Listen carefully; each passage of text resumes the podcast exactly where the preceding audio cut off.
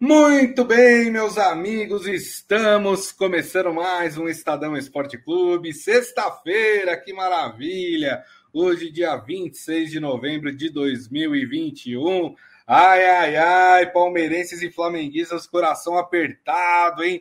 Ansiedade a mil pela final da Libertadores amanhã. Claro, a gente vai falar muito sobre esta final, né? Basicamente, o programa inteiro a gente vai falar sobre a Libertadores, mas antes eu quero que vocês participem, que vocês entrem aqui na nossa live, mandem as suas mensagens. A gente está transmitindo esse programa nas mídias sociais do Estadão. Além do da Libertadores, que a gente vai falar bastante, tem convidado especial hoje no programa, hein, turma? Daqui a pouquinho a gente bota ele na roda aqui para bater um papo com a gente mas também vamos falar de campeonato brasileiro, porque ontem Santos e Corinthians estiveram em campo. Olha, parece que o Santos está conseguindo sair da água, hein? É, vamos falar mais sobre isso também. Já o Corinthians perdeu a partida para o Ceará, né? E a torcida já está chiando de novo. Que coisa! É, é um sentimento de amor e ódio em relação ao Silvinho. Mas antes, deixa eu dar meu boa tarde para ele. Robson Morelli, tudo bem, Morelli? Boa tarde, Grisa. Boa tarde, amigos. Boa tarde a todos. Eu quero falar muito dessa final de Libertadores. Já quero dizer que o Pepe Guardiola vai, assi vai assistir essa, essa final. Ele falou ah, que bom. se tivesse. Eu achei que ele ia treinar um dos times. eu, eu, eu, ele falou que se tivesse por, por, por aqui ele ia para a final, mas ele vai assistir pela televisão. É legal isso, é um jogo que vai parar muita gente diante da TV e felizardos aqueles que estão em Montevideo para ver esse jogaço. Amanhã, sábado, a partir das 17 horas, é, é, o Estadão vai fazer um monte de reportagem, vai fazer o ao vivo, vai fazer é, é, matérias depois do jogo. A gente tem representante lá no Montevidéu é, e a gente vai contar toda a história dessa grande finalíssima da Libertadores de 2021. Gris, amigos. É isso aí, aliás, né? Desde acho que desde terça-feira, né? A gente já está hum, abastecendo ali o nosso portal com notícias direto de Montevidéu, né? Todo o, o, o pré-jogo, todas as informações que antecedem esta grande partida. Bom, Morelli, vamos então abrir o programa falando de Campeonato Brasileiro aqui rapidamente, porque nós tivemos dois jogos ontem. Queria começar falando do Santos, né? E, e ontem o sentimento de quem estava assistindo o jogo do Santos no primeiro tempo é: Ih, vai dar ruim hoje vai dar ruim, esse time aí não vai conseguir vencer, o Santos vai se complicar é, no campeonato, porque o Ceará foi melhor que o Santos no primeiro tempo. Aí teve duas contusões, Diego Tardelli e Marinho, né, tiveram que sair do jogo, e aí o Carilli teve que colocar os moleques em campo. E aí, rapaz, quando o Santos precisa da base, a base responde, né? O garoto Marcos Leonardo foi lá, fez dois gols, né? Um de pênalti, que quase o goleiro pegou também, né? Deixou o Santista com o coração apertado. E, e, um segundo gol, um belo gol, uma bela jogada também, belo chute do Marcos Leonardo. E aí o Santos faz 2 a 0 chega aos 45 pontos e tá apenas um ponto aí, né, na matemática de escapar da zona do rebaixamento. Para alguns já até escapou, porque muita gente acha que com 44 pontos você já escapa da zona do rebaixamento. Resultado importantíssimo para o Santos, hein, Morelli? É, foi sim, foi bom ganhar na Vila, foi bom fazer os pontos que precisava. Para mim já escapou do rebaixamento. É, falei do Marinho, né, que não está jogando nas suas melhores condições. Não dá para escalar assim, não dá para escalar assim. É, e agora ele pode descansar finalmente é, com o Santos na primeira divisão. A base sempre funcionou no Santos, ainda são garotos, mas são garotos com apetite, são garotos que querem alguma coisa, são garotos que, garotos que ainda precisam se provar. Isso é muito bom, isso é muito bom. Acho que todo jogador profissional tinha que ser, tinha que ter esse espírito de garoto até o final da carreira, até o final da carreira, para não para não encostar, para não se acostumar, né? É, é, e esses meninos têm essa pegada. Bom para o Santos, hoje o Santos também anunciou, Gris, um patrocínio de 55 milhões de reais para as próximas três temporadas. Isso. É um dinheiro que vai ajudar o clube também, dinheiro importante. Então, o assim. Presidente a... falou hoje, o Morelli, também, que a previsão é de superávit para 2022, o que também é uma boa notícia, né? É, foi um ano de, de, de, de raspar tudo, foi um ano de se organizar.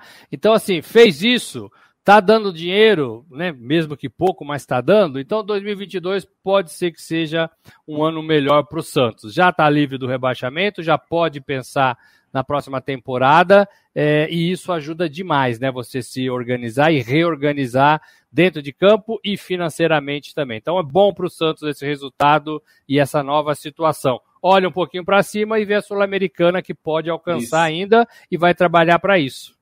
É, hoje o Santos é o 11 colocado com 45 pontos é, e estaria na Sul-Americana, né? Se o Santos conseguisse manter nesta posição, o Santos estaria classificado para a Copa Sul-Americana. O Santos que tem um jogo difícil no fim de semana, no domingo, sete da noite, vai até o sul do país, o estádio Beira Rio, para enfrentar o Internacional. Aí é o jogo mais complicado, mas, mas talvez o Santos tenha achado aí uma solução para este final de campeonato, que são os garotos eh, entrando no time, né? E, e, e, o Inter também não vem bem, né? Vem de partidas muito ruins.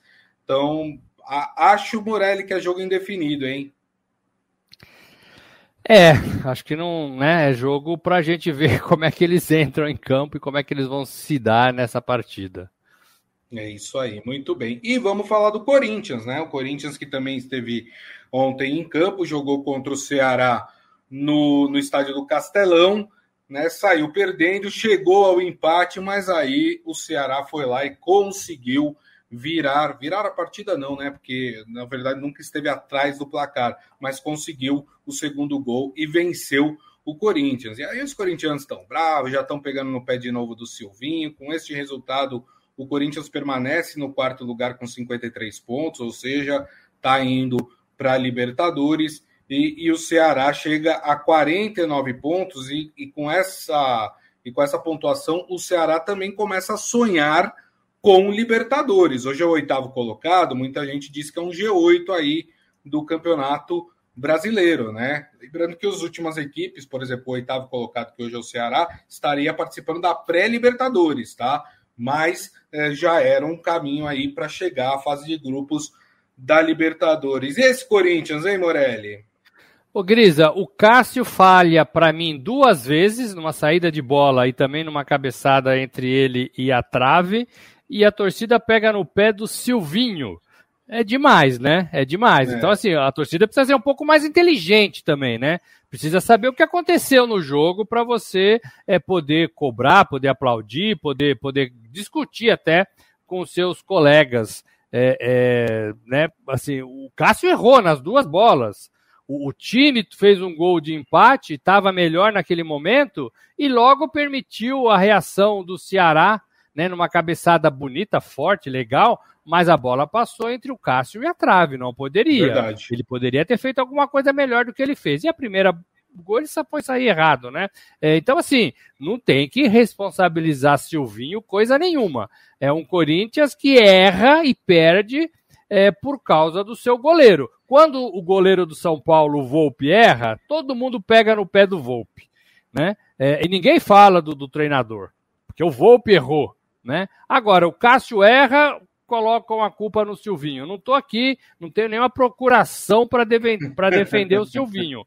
Mas, pelo amor de Deus, né, gente? Tem que cobrar é o Cássio. Né? Tem que cobrar é o Cássio, que errou nas duas bolas, no modo de ver, os dois gols do Ceará. Bacana a festa do Ceará na sua casa, diante da sua torcida. Ceará em oitavo, Fortaleza em quinto. Né? Os é. times cearenses aí é, é, bem no Campeonato Brasileiro, Grisa. É.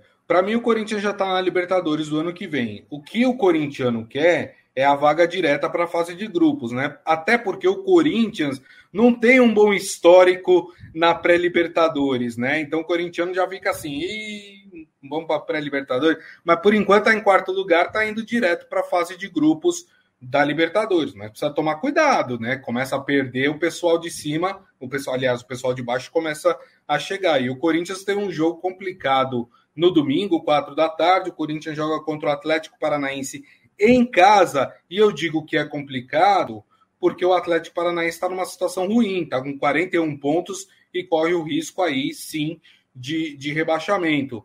Jogo complicado para o Corinthians, né? Mas precisa vencer em casa, né, Morelli? Precisa, precisa, não venceu fora, precisa continuar com essa pegada em casa. Em casa joga melhor, em casa consegue ali a, aquela harmonia com a sua torcida, é, é, diferente. O Corinthians em casa voltou a ser um Corinthians que é, é não perdia. Lembra aquela musiquinha, né? Caiu em Itaquera, como é que era? É, é, já, era. já era, né? E o Corinthians tem feito isso com essa retomada do torcedor. Mas precisa também somar pontos fora e parar de bobear. Ontem, para mim, foi uma bobeada. O Corinthians até que jogou melhor Sim. parte da partida, mas bobeou nos gols do, do Ceará. Tem toda a razão. Muito bem. Olha lá, pai cornetando o filho, hein? Silvinho erra na escalação do time. Seu Hélio Morelli aqui tá bravo, mas ao mesmo tempo ele fala: Eu falo que o mão de alface precisa descansar por um bom tempo. Mão de alface é o Cássio, viu? Eu também, o pessoal tá bravo aqui. Pessoal, o corintiano fica bravo, né? Perde jogos como esse e fica bravo. É... Rapidamente, Morelli, temos mais um paulista em campo nesse fim de semana, que é o São Paulo. São Paulo que joga amanhã, né? Sábado, nove e meia da noite no Morumbi. E aqui, meu filho, é confronto direto. Vai pegar o esporte, né? Que também luta aí para tentar sair da zona do rebaixamento. O que, que você espera desse jogo, Morelli? O Grisa, eu, o São Paulo precisa vencer as partidas. O São Paulo precisa não só jogar bem, mas somar pontos. É isso que está na mesa para o São Paulo. O jogar bem talvez tenha que ficar em segundo plano. É claro que quem joga bem tem mais chance de fazer gols e ganhar a partida. Mas o São Paulo jogou bem na última apresentação e não saiu do 0 a 0. Precisa jogar bem, precisa ficar com a bola. É, é, é um confronto com um time inferior ao São Paulo né? Então, entre aspas, tem a obrigação de ganhar, é, para tentar também sair desse buraco em que se meteu. Não está na zona de rebaixamento, mas precisa respirar um pouquinho. E esses três pontinhos podem ajudar muito. É o jogo para o São Paulo, é, no, talvez aí nessa reta final tem que ganhar do esporte, tem que somar os três pontos e tem que respirar um pouco aliviado nessa reta é, final aí, né, nas últimas partidas do Campeonato Brasileiro. Sim. O torcedor não espera outro resultado, não espera outro resultado. Tenho dúvidas se o torcedor vai estar lá como esteve na última partida, 40 mil pessoas. O seu palpite? Eu acho que o São Paulo ganha de 1 a 0. 1x0 para São Paulo, muito bem. Esse seria o meu placar também, 1x0 para São Paulo, tá bom. Né? São Paulo se ganhar também chega a 45 pontos e aí, né, fica com, com, com um caminho tranquilo aí para permanecer na, na Série A do Campeonato Brasileiro. Bom, turma, chegou o grande momento, hein? A gente vai falar agora só de Libertadores, final da Libertadores, 5 da tarde teremos Flamengo e Palmeiras, Palmeiras e Flamengo no Estádio Centenário em Montevidéu. E conforme prometido no início do programa, temos convidado especial. E olha só, é um convidado internacional, que entre Pepe e Guardiola. Tô brincando, gente. Quem está conosco hoje vai bater esse papo, vai falar muito aqui conosco também sobre esse jogo, né? E tá lá em Montevidéu e vai acompanhar em loco essa final é o nosso querido repórter Ricardo Magatti. Deixa eu colocar ele aqui na tela. Tudo bem, Magatti? Como é que você está, meu companheiro? Tudo bem, tudo certo, querido Morelli. A expectativa aqui da decisão continental dos últimos campeões da Libertadores. É, o Magatti, ele não tá na balada não, viu, turma? Ele tá ali no centro de imprensa e aí o pessoal botou a música ali. É, né? que na verdade é Embarra, Embarrada de Lintia, a embaixada do torcedor que a Comebol montou aqui desde ah. passada para Sul-Americana e agora para Libertadores. E tem um pequeno centro de imprensa aqui que eu, em que eu estou acomodado. Aí tem o som, né? Que tem umas atrações aqui, o pessoal tá chutando umas bolas, enfim, dando umas cabeçadas aí. Aí tem uma galera animando. Tá tendo até um joguinho aqui no farol de Punta Cana. Você pode virar o computador se você conseguir, você pode mostrar isso pra gente. Ah, não dá, porque tem uma parede aqui na frente. Ah, tem uma parede. É. Tem uma parede e de proteção, né, que tá no seu peito? Essa aqui é para circular, né? No, Mostra pra gente, pô. Ó, o média ali é imprensa, viu, é. gente? Olha lá.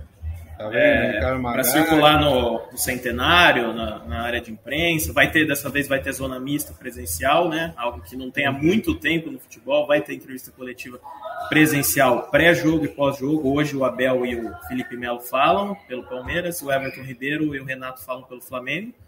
E vai ter o reconhecimento do gramado, que vai ser a única parte que a gente vai poder ver dos times, já que os dois treinos, é, o de ontem foi fechado, o de hoje também vai ser. Então a gente só vai poder acompanhar o reconhecimento do gramado no centenário, que inclusive foi trocado, né? O gramado está um tapete, está bem bonito. E, e amanhã vai, vai, a gente vai poder né, acompanhar aí as zona mistas, coletivas, com perder. Você falasse um pouco desse clima aí no Uruguai, né? Como é que tá o clima para essa final da Libertadores? Os uruguaios estão empolgados com, com, com essa final ou são mais os brasileiros? Aliás, tem uma reportagem muito legal do Magatti lá, que entrevistou os palmeirenses que foram de Kombi para o Uruguai, rapaz, que tá louco. Eu lembro, eu lembro dos argentinos na Copa do Mundo aqui no Brasil, chegando com uns carros velhos, falando como é que vocês chegaram no Brasil com esses carros. Mas, mas tá bem legal, né? O pessoal vai chegando aí, né, Magatti? É, tem duas coisas que eu acho importante falar. O Uruguai é um país muito tranquilo, né? Sossegado, pacato, e eles gostam muito, valorizam muito isso. Então, é, maneira, eles são, eles lógico, são apaixonados por futebol, 10, 9 em cada 10 aqui jogam futebol. É, só que parece que eles estão até assustados, sabe, com a festa que está acontecendo aqui, porque os caras não estão acostumados, né? Eles estão desacostumados com essa, com essa farra aqui, com, essa, com esse barulho todo. E, e, outra coisa que eu acho que vale a pena chamar a atenção. Ah, inclusive ontem, é, tem um mercado del Puerto aqui, né? Tem vários Sim. restaurantes, bares, enfim. E uma bela parrila aí, viu? É, boa. Os flamenguistas tomaram ontem lá, os caras tiveram que fechar antes. Foi um negócio absurdo, assim, porque é diferente do Brasil, que, assim, você chega lá, se tiver gente pra caramba, você vai até o final. Você, pô, você tem uma oportunidade de ganhar um dinheiro ali, os, os comerciantes, e, e você estende o negócio. Aqui eles não se importam. Tipo, vou ganhar dinheiro, Sim, eu quero manter o meu negócio organizado, a cidade organizada, sabe? Acabaram com a cerveja. Não tinha mais cerveja, não tem lá nos bares e restaurantes. Eles fecharam mais cedo do que o previsto, porque não tinha como mais lidar, sabe? Até uma cidade que não tem uma, tem uma estrutura boa, uma rede hoteleira boa, lógico, mas talvez não estava pronta para essa invasão, assim, um evento dessa magnitude, sabe? É, você imagina, né, Ricardo, uma, um, um, país que ao todo tem 3 milhões de habitantes né, não está acostumado a receber um grande número de pessoas nos bares, né, nos restaurantes, e aí de repente é invadido por brasileiros, né? É, o Flamengo até, tem até, até 10 vezes mais. O Flamengo tem 10 vezes mais de torcida do que a população inteira do Uruguai. Então, inclusive essa é outra coisa que eu queria, é, esse é outro assunto que eu queria falar. É, aqui sim está tomado de flamenguistas, é, são predominantes, é muito, muito flamenguista, muito mais do que palmeirense por enquanto. Inclusive, os flamenguistas já esgotaram os ingressos do setor deles, né, atrás do gol. E para o Palmeiras ainda tem, ainda tem ingresso. E muitos flamenguistas, como já, acabou, já acabaram os ingressos do setor deles, vão ficar naquele setor neutro, na categoria 3 e 4, ali na região central do estádio. Tá. É, inclusive, o meu voo, eu vim de é, Guarulhos, só tinha flamenguista. Um negócio absurdo, Olha. assim. Os caras cantando, sabe? Júnior Baiano estava no meu voo, estava na frente, que já jogou nos dois, né? Enfim, eu fiz amizade com alguns flamenguistas aqui e é um negócio. É, eles foram em Doha, no Mundial, foram em Lima, sabe? O pessoal que tem condição, eles vão mesmo. O negócio é, é uma torcida muito popular. Então tem, tem muita gente. Agora hoje estão chegando os organizados, né? Já chegaram, agora a Mancha. É, a raça rubro-negra, que é a principal do Flamengo, acho que está chegando, já chegou também. Então vai aumentar ainda mais o número. Até que estava tranquilo ontem, com muita gente mais tranquilo, assim, razoavelmente tranquilo. E agora, a partir de hoje, vai ser. É, a cidade vai ficar ainda mais cheia. Perfeito. Enquanto isso, a gente vai mostrando aqui do lado para vocês as imagens da chegada dos times ao Uruguai, é, é, o treino da, das equipes, né, lá do Uruguai também. A gente vai passando essas mensagens, enquanto, essas imagens, enquanto a gente vai batendo aqui um papo é, com o Ricardo Magatti lá direto de Montevideo. Fala, Morelli. Eu queria perguntar para o Ricardo sobre os times, mas assim, ac o acesso a treino, tudo fechado, nenhum dos treinadores entregando o jogo para o rival. A gente É, imagina que o Felipe Melo possa jogar, porque talvez tenha treinado um pouquinho mais, o Arrascaeta da mesma forma, mas o clima é esse também entre os times, né? Ninguém dá nada pro rival, nenhuma informação a mais que possa ajudar é, dentro de campo, dentro da partida única amanhã, né, Ricardo? Não, dizem. É, o Flamengo treinou no CT do Penharol, né? E o Palmeiras do Nacional, Gran Parque Central. E não vão dizer. O Abel, assim, a tendência, eu acho que é muito provável que aconteça que ele entre com os três volantes. O Felipe Melo vai jogar. Ele não abre mão do Felipe Melo, ele está recuperado. Recupera, teve, foi preservado os últimos três jogos e o Abel confia muito nele. É, se preciso for sacar um miúdo, né, um jovem, ele saca para colocar o Felipe Melo. É, então ele vai jogar, é praticamente certo, vai dar entrevista hoje ao capitão, né? E eu acho que ele vai jogar com o Felipe Melo, Danilo e Rafael. E o, o, Felipe pode fazer um terceiro zagueiro às vezes e, e pode jogar com o meio campista também, um volante. Ele já fez isso outras vezes em jogos decisivos para parar um time que tecnicamente é superior ao Palmeiras. Contra o Atlético ele fez isso. E eu acho que o Flamengo vai com força máxima, né? O Rascaeta está recuperado, até o Pedro vai ser opção no banco de reservas, passou por uma artroscopia há um mês, é, já está recuperado também. Bruno Henrique está bem, Rodrigo Caio está bem, Davi Luiz sofreu um pequeno susto contra o Flamengo, mas não foi nada, sobressalto só, está bem. É, então eu acho que o Michael vai ficar entre os reservas e o Rascaeta vai começar jogando. Ou então o Michael começa o Rascaeta entra no decorrer do jogo, mas acho que no jogo desse ele não vai abrir mão do Rascaeta. Aproveite! Muito bem. É, o, o, Ricardo, eu, eu queria falar também um pouco, antes da gente voltar a falar dos times, né? Você falou do Felipe Melo, né? O Felipe Melo treinou aí com. tá treinando né? com, a, com a equipe. Essa deve ser a única novidade no time do Palmeiras é, em relação às equipes que o Abel tem colocado em campo, por exemplo, no Campeonato Brasileiro? Sim, eu acho que sim. Mas assim, eu acho que ele entra e sai o Scarpa para jogar com três. Isso que eu acho. Tá. Pode ser que ele tire, mantenha o Scarpa e aí ele tire outro volante para o Felipe jogar. De Felipe Zé, Felipe Danilo, não sei. Mas assim, o Abel é cheio de surpresa tática. Né? Ele estuda o jogo, é estrategista, joga de acordo com o adversário. Tenho certeza que ele viu muito o jogo do, que, é, que, o Atlético Paranaense eliminou o Flamengo, do Brasil. É, deve ter visto a exaustão a esse jogo. Então não, não, seria surpresa se o Abel entrasse com uma surpresa, sabe? Se ele tentasse Sim. algo diferente. Não dá, dá para esperar tudo. A escalação do Flamengo que é, que é mais é, fácil de, de, prever, né? De projetar. Do Abel a gente espera tudo. Então é bom colocar isso porque o, o, cara, ele, se tiver alguma ideia na cabeça aí, ele, ele vai executar. Ô Ricardo, você tem acompanhado esse entra e sai dos jogadores no, no, nos hotéis para treino? Você percebe alguma, alguma é, é, inquietude? Algum nervosismo acima da média, o Abel, o Renato estariam mais preocupados, porque essa competição é importante porque ela salva o ano para as duas equipes, né? Embora Palmeiras e Flamengo sejam times badalados, ricos, é, eles não ganharam nada neste ano, né? O, o Flamengo ainda ganhou o estadual, é, mas não ganhou mais nada e nem vai ganhar, né? É, e, o, e o Palmeiras pior, porque nem o estadual ganhou. Você sente que é tudo ou nada para esses dois, esses dois times e isso talvez provoque aí algum nervosismo, alguma coisa diferente das partidas normais, não?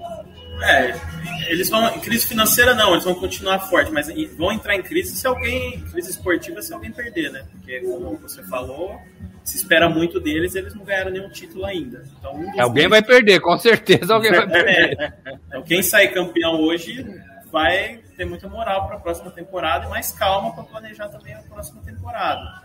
É, com diferentes modelos, estruturas, né? agora a Leila eleita presidente, é, enfim. É, mas assim, eu sinto que eles estão concentrados, muito concentrados. A força mental vai fazer muita diferença, tenho certeza. A gente vai ter uma ideia melhor hoje nas entrevistas, né? na coletiva do, dos dois times, do técnico e dos capitães. Capitães a gente vai ter uma ideia melhor. É, mas pra, é, pelo que eu vejo aqui, eles estão muito concentrados. É, deixa eu te fazer uma pergunta, o, o Ricardo. É, eu, eu comentei aqui uns dias, né, anteriores aqui do programa, né, nessa semana, é, que, eu, que, quando eu fui para o Uruguai há uns dois, três anos, é, eu, eu fui visitar o Estádio Centenário, estava bem destruído o estádio, estava bem ruim mesmo, a parte das arquibancadas, né, é, mesmo a parte estrutural do estádio estava bem, bem danificada. Você já falou do gramado, que o gramado tá bem bacana, legal. E, e, e, eu vi que você publicou também aqui no Estadão, né, que o estádio passou por uma reforma grande aí, né? Custou mais de 30 milhões essa reforma. Qual que é a sua visão em relação ao estádio? O estádio tá bacana para receber a final? Tá, tá bonito, tá bem bonito. A Comebol investiu pesado. A Comebol não costuma fazer uma é, custear uma reforma tão grande assim, né? Ela ajuda em custos pontuais, mas como forma de gratidão, a intermediação do governo uruguaio para é, repassar as vacinas para os clubes da América do Sul, a Comebol bancou quase tudo da reforma, é, colocou assentos novos, banco de reserva novo, vestiários ampliados, pintaram os assentos, remodelaram tudo, parte elétrica, parte hidráulica, tem Wi-Fi agora. Eu estou achando a estrutura bem boa, inclusive no, no centro de imprensa lá é bem bom, nos arredores, para onde eu vou já já. É, o campo está trocado, totalmente novo. A grama, é, a empresa que tocou o projeto é brasileira, a engenheira é brasileira, é, a grama é do Brasil.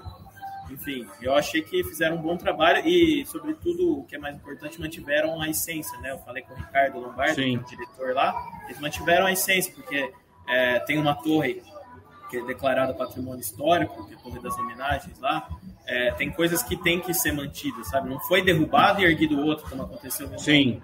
Então, a, a, essência histórica, a estrutura histórica foi mantida. E eles se orgulham muito disso. É um estádio quase centenário, né? o primeiro estádio de final de Copa do Mundo. É a oitava vez que recebe uma final de Libertadores, o estádio que mais recebeu finais da Libertadores. Então eles têm muito orgulho desse estádio, ele recebeu enfim, jogos importantíssimos e se mantém com recursos próprios. Né? Eles usam para eventos, para jogos mais decisivos, porque agora o Penharol tem um campo dele, né? já faz uns anos, o Nacional também tem, mas ele continua recebendo, seria como o Pacaembu em São Paulo. Agora o Pacaembu está passando por obras, mas seria mais ou menos Sim. isso, um estádio histórico, com muita importância histórica e, e agora remodelado. É, e existe, é muito usado pelo existe... Nacional, né, do, do, do, Uruguai, porque o Penharol tem o seu estádio novo, né? Foi inaugurado Sim. alguns anos atrás, né? Campeão é, isso, exatamente. E que, que até um, um, estádio fica mais afastado, né? Ele fica mais próximo do aeroporto aí do Uruguai, né? Uh, e, o, e o estádio centenário fica mais perto da região central, né? Sim, não, é, é uma ótima região aqui. Você dá para ir até da 18 de julho andando a pé. É Isso. muito legal aqui que eles valorizam tanto o futebol que é, tem várias, é, é, vários campinhos assim no entorno, né? Tem, tem um parque, né? O Parque Bato, né? Bato, eles falam, que é lindo aqui. E perto desse parque, que nos arredores, assim, já faz parte do complexo do Centenário, tem várias canchas, né? Campinhos pequenos, inclusive uma cante, um campo de um time profissional, que eu não me lembro o nome agora, tá terceiro, quarta divisão, bem pequenininho assim, que, que também faz parte desse complexo. Então você vê as pessoas jogando bola, sabe? É, é, é vive mesmo esse, esse ambiente do futebol. Legal. Estão atrás de novos Soares, de novos Cavanes, né? É assim que, né? É assim que se acha esses jogadores. Ricardo, é, estava falando do centenário. O Uruguai também vive a expectativa de sediar a Copa do Mundo, a Copa de 2030, que seria, né, o centenário da, da competição também, 1930, 2030, é, com a Argentina é, é, e mais um país, acho que é a Paraguai. Colômbia, fazendo Paraguai. aí Uru... Paraguai. Paraguai fazendo essa, essa tripleta de, de países sede. Eu queria saber de você se o, o, o torcedor uruguaio, é, o apaixonado pelo futebol, se ele está participando dessa festa da Libertadores, se ele está indiferente ou se não, ele está participando nas ruas de, dessa festa de palmeirenses e flamenguistas. Eles estão, estão do jeito deles, né? Eles são mais comedidos, eles não são tão é, ruidosos como o brasileiro, né? Tão, eles gostam de festa, mas é do jeito deles. Enfim, ontem dei uma caminhada por aqui até a noite. É, tinha muitos bares para flamenguistas, assim, um negócio absurdo, sabe? Mas eles estão participando, sim, é, é, da, da, maneira deles. Eles estão gostando, alguns estão um pouco assustados, como eu falei antes, né? Tem muita gente, um evento muito grande, mas para eles é ótimo, eles estão, é, enfim, é uma injeção de, de dinheiro, né? Que vai entrar com, essa, com as finais, né, com a Sul-Americana, Libertadores, tantos visitantes, assim, acho que 40, 50 mil no estádio, não vai lotar porque tem espaço que o Mebol é, tira para camarotes, enfim, para eles é ótimo, acho que eles estão participando sim, mas da forma como eles é, desejam. Os torcedores estão seguindo os protocolos? De, de, de, de higienização, é, de saúde contra a Covid? Daquele jeito, né? É, daquele jeito. É, distanciamento não tem como, né? Isso aí já foi há muito tempo. Máscara, tapa-bocas, né? Que se fala aqui, não vejo muito não. Inclusive aqui fora tá geral sem. Mas como é ambiente aberto, é, é mais tranquilo. Estão seguindo é. tanto, assim, mas houve há uma série de burocracias para entrar aqui é, no, no, país, né? Você tem que preencher a declaração jurada de saúde, tem que PCR negativo, duas doses, com uma dose só não entra, tem que ter as duas doses, sendo a segunda tomada há 15 dias pelo menos é, tem que ter um seguro de viagem com cobertura sanitária. É, e no estádio que vai trabalhar lá, no meu caso, tem que fazer outro PCR, eu tive que fazer dois. E, e aí lá tem um protocolo um pouquinho mais chato, né? Você tem que apresentar o comprovante e tal. Não pode, não pode algumas coisas, é faixa e bandeira só que pode, as outras coisas são vetadas. A instrumento também vai poder. É, aqui a, lei uruguaia até faz bafômetro, né, antes dos estádios, não permite é, pessoas alcoolizadas e nem a venda de bebidas aqui, mas não vai ter bafômetro, pelo que eu soube, conversando com o pessoal da segurança, mas assim, se você tiver bêbado, você não entra. O cara te barra ali, visivelmente bêbado, eles são rígidos com isso. É, você falou de segurança, eu imagino que a segurança seja uma grande preocupação aí das autoridades uruguaias e também da Comembol, né? Felizmente, a gente, não só nós como os argentinos, tem a fama de, de, de sermos briguentos, né? As torcidas serem briguentas. O esquema foi bastante reforçado aí, Magalhães? São 4 mil policiais, né? Áreas cercadas, os anéis de segurança que eles chamam. A partir de hoje, é, a segurança se intensifica, né? A véspera da decisão. Hoje já está vigente o esquema de segurança. Até ontem as coisas estavam mais abertas, assim, as vias sem, muita, sem muitas restrições. Hoje já vi que está diferente aqui. A gente vê muito circul é, torcedor circulando, lógico, dos dois times é, tranquilamente, mas existe uma divisão que eles fizeram para as torcidas organizadas. Então, o ônibus das organizadas do Palmeiras é, vão ser estacionados em um lugar e do, do, Flamengo em outro. Eu até citei na matéria, agora já não me lembro as avenidas, mas existe dois anéis distintos aí para separar os dois e, e, e, toda aquela barreira de segurança em torno do, do estádio, que, que vai ser colocada hoje já, já tá, acho que vou lá agora pouco, eu vou dar uma olhada, mas é, para poder tentar conter, né, evitar possíveis conflitos, porque tem uma histórico de rivalidade, né? Palmeiras e Flamengo são torcidas violentas entre si. Vale, vale lembrar, a torcida do Flamengo matou os fundadores da Mancha há muito tempo, Cléo. Uma briga lá. É, em 2016 houve um conflito ali no, no Allianz Parque. É, em Brasília teve aquela briga que os caras usaram de pau, de pedra, foi feia também. E aqui também tem os íntias, né, dos carboneiros, do, do Penharol, Penharol. que se, se envolveram em confusão com Palmeiras e com o Flamengo. Então, Verdade.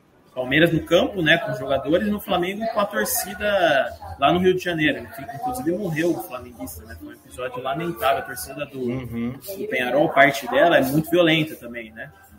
Organizado. Então, eles estão atentos com isso para evitar esses possíveis confrontos, porque se houver, vai manchar a final, né? Eu acho que vai dar tudo certo, vamos ver. Temas de segurança não Tomara. parece ser, ser Ô Ricardo, deixa eu fazer uma pergunta. O, o Palmeiras já tem algum plano de voo para a volta, independentemente do resultado? Você já, já tem alguma informação nesse sentido? O clube volta, o time volta depois da partida imediatamente? Ou, ou passa a noite aí e volta no dia seguinte? Eu não sei dizer. Eu não sei também se depende do resultado, é, não sei dizer, porque é, vou saber hoje provavelmente.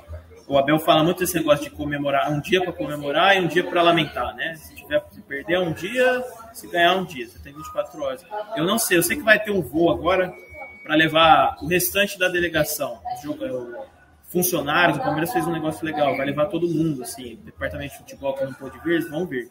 Vão vir agora, vão chegar amanhã e vão embora amanhã depois do jogo. Mas a delegação em si, os jogadores, a comissão técnica, eu não sei. Eu imagino que eles é, vão embora no domingo cedo, imagino, não sei. O Flamengo também. É perto, né? Duas horas e meia, duas horas. Sim, sim, é rapidinho. É, eu imagino assim, porque esse jogo começa às 5, acaba às 7, né?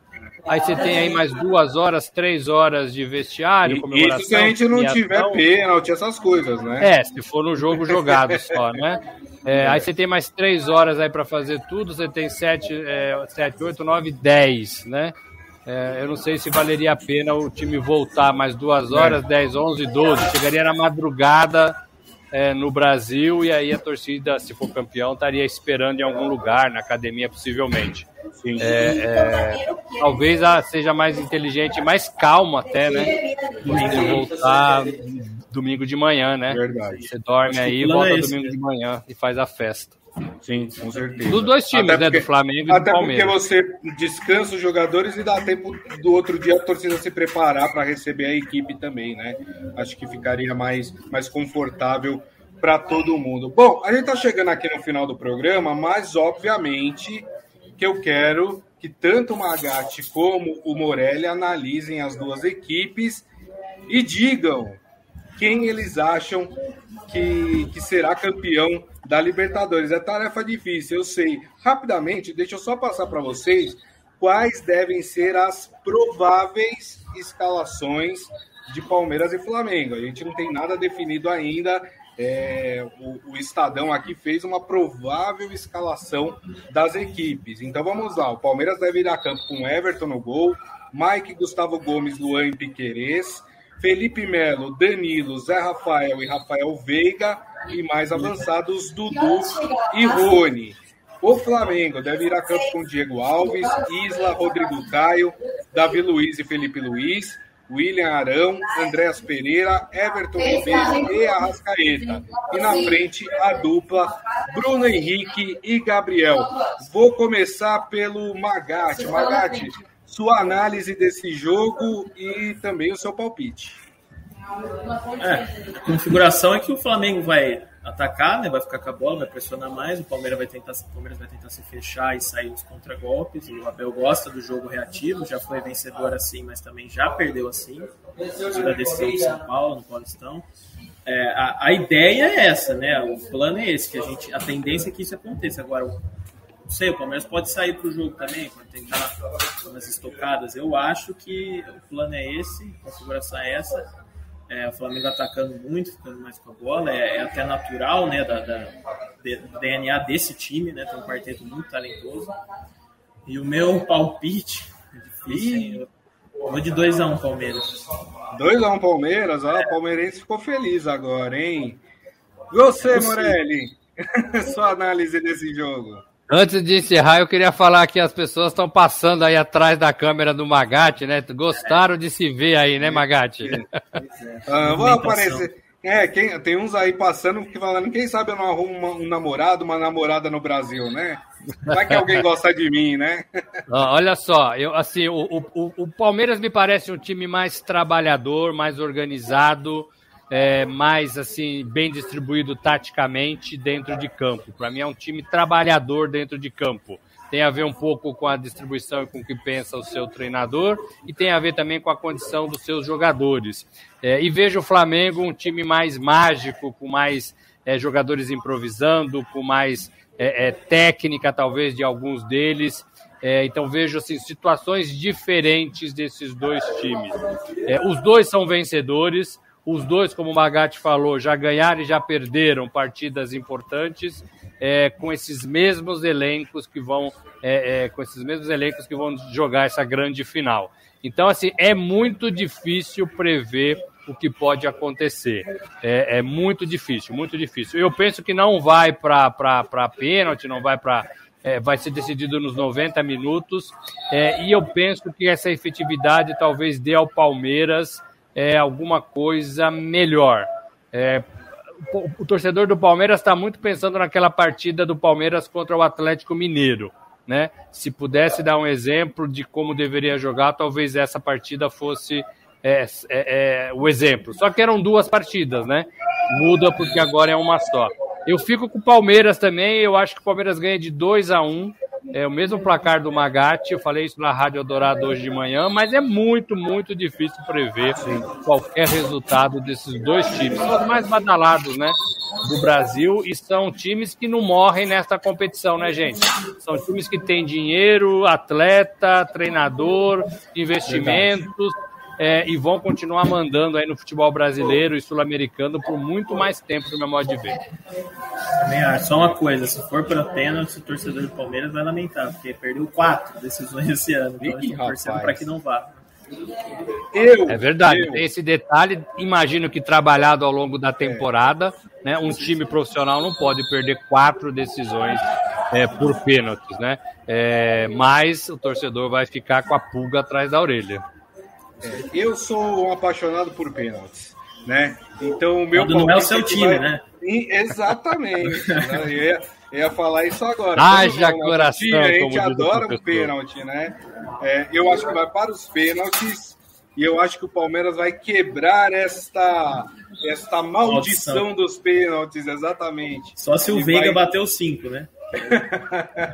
Não é. Mas, o Ever, mas o Everton é pegador de pênalti também, né? Temos que lembrar desse detalhe também.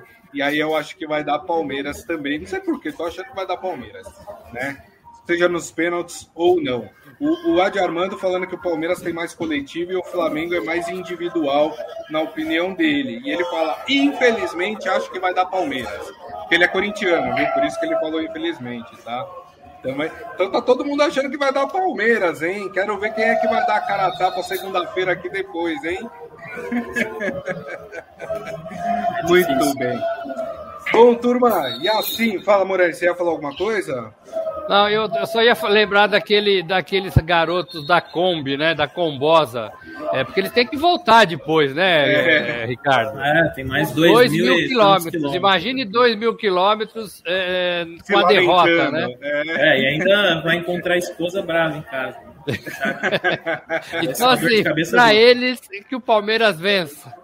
Aliás, essa, essa matéria da Kombi é muito boa, tá lá. Se você entrar lá no nosso portal estadão.com.br, clica lá em esportes, tá na cara do gol lá, é, tá com o título Odisseia dos Porcos. Trio de palmeirenses viaja 2 mil quilômetros de Kombi até o Uruguai para ver a final. É, vou contar aqui uma particularidade antes da gente encerrar.